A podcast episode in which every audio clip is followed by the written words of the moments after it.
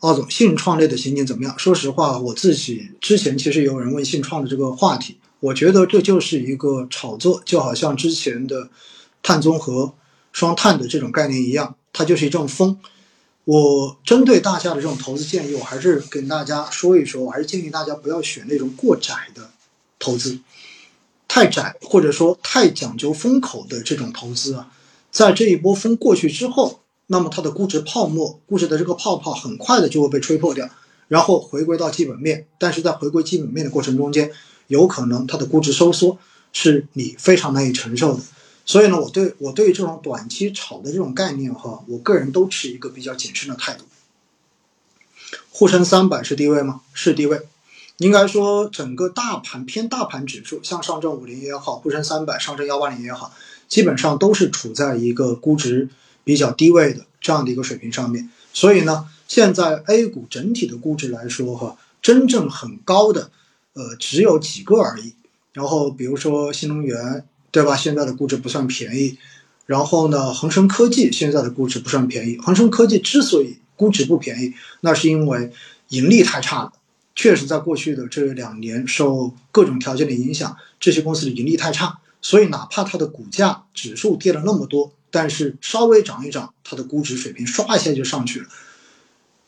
然后包括现在创业板也好，中证五百也好，然后包括常见的行业指数，比如说呃医药指数，对吧？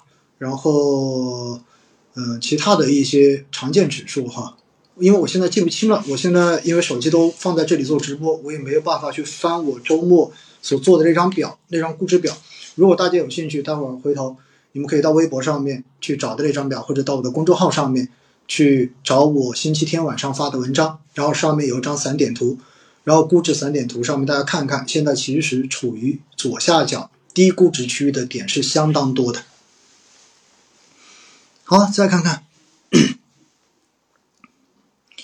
老师，明年新能源和光伏哪个更具性价比？说实话哈，如果站在目前这个点来看呢，可能新能源还更有性价比。光伏，因为海外的订单在明年受制于海外经济衰退的这个影响，会出现比较明显的萎缩。那么这对于整个光伏来讲，可能呃，今年因为光伏表现好嘛，尤其是年终的时候，对吧？所以呢，它的回调可能会来得比较的大一点。而新能源车，说实话，因为已经反复的在消耗估值了，所以相对而言呢，可能呃。从性价比来讲的话，我觉得新能源车可能会更好一点。但是呢，我要提醒你一点哈，其实光伏和新能源车都是属于新能源整个赛道方向的。如果是我的话，我就选新能源，而不会去单独的选择新能源车或者选择光伏来进行投资。这就是我自己的一个投资偏好，好不好？哪里可以看到板块估值低估值？在我的公众号上面哈，公众号威尼斯摆渡人的水域，而且您是刚好在。呃，我的视频号上面，在视频号的主这一个主页上面就可以找到公众号的入口，然后看每周日晚上七点钟我所发出来的每周估值的那个文章，中间就有这一个估值的散点图，可以看得非常的清楚，好不好？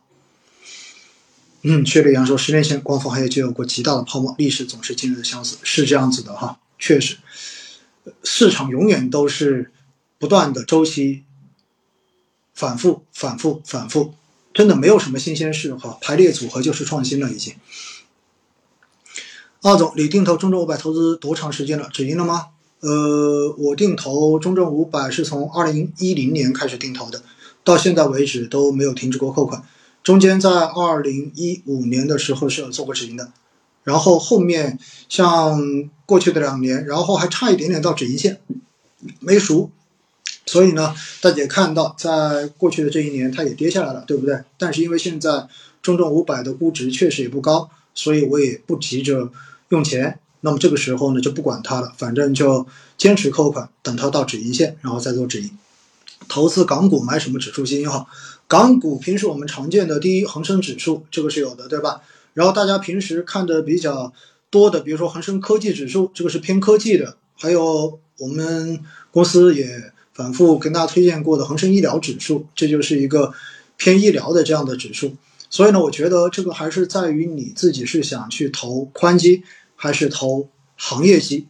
你必须要把这个定义下来之后，然后再去进行选择。反正现在整体港股的估值都是，应该说经历了过去两年的这种大跌之后，哈，虽然在十一月份有了比较明确的反弹，但弹起来之后，应该说未来它的这一个潜力都还是比较大的。你可以根据现在能够看到的这些指数跟能够选到的产品综合起来做一个相应的判断。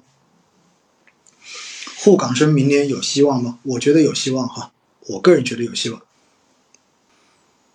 请问业绩差的不不动等回本，后续资金只补业绩好的基金是否可以？业绩差的，我个人觉得你要看，如果它是指数基金，那我觉得你该补就补。如果是主动管理型基金，因为基金经理的个人能力问题而导致这一个业绩做得很差，那么该换就换，而不是在这里等它回本。因为其他的基金经理做得好的基金，回的时候也会比这一种基金回得更快。所以大家一定不要有这种，就是觉得好像熟了换了就变真实亏损了，不要有这种想法哈。如果你确实认为这只基金的基金经理你已经不相信了。你怀疑他的能力了，那么这个时候该换就换，果断一点，根本不要犹豫。半导体本来就是这种，呃，高科技、高高波动、高风险的行业，所以如果你做一次性的投入，确实是有可能出现比较大的这种账面浮亏的。所以针对这样子的高风险、高波动产品，我的建议是什么呢？还是做定投分批会更合适一些。怎么改定投？没有余钱。其实改定投很简单呢，你就不要管之前买的这个，然后重新设置这一只产品的定投就行了。因为在同一个平台上面，其实你定投进来的份额一样的会累积到你原来的那个那个账户里面，并没有什么差别的。奥总，你怎么看医药板块？这一个是反复讲过，我自己是坚定看好医药板块的长期将来，所以我自己每周四都有。扣款定投医药主题基金的，我想这一点已经不用我再强调了哈。原因也很简单，人口老龄化、居民人均收入的这种提升，这两项其实都注定未来中国的医药的这个行业的空间是相当大的，天花板无限高。